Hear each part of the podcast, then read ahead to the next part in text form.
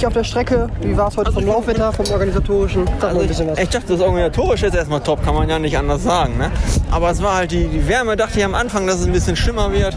Aber es ging dann doch noch irgendwie. Die Sonne ist ja noch mal ein bisschen rausgekommen. Sachte angegangen und dann nach und nach noch ein paar Leute eingesammelt. Hat dann gereicht. Ja, jetzt trinke ich noch ein Bier. Ja, ganz locker. Ähm, Wie war es denn? Wann hast du dich auf der Strecke abgesetzt? Äh, Im Prinzip hier, nach der zweiten Runde. Also im letzten Drittel habe ich dann nochmal ordentlich Druck gemacht und dann bin ich weggekommen. Ist jetzt auch, sieht man ja jetzt gerade, ist ein ganz schöner Abstand.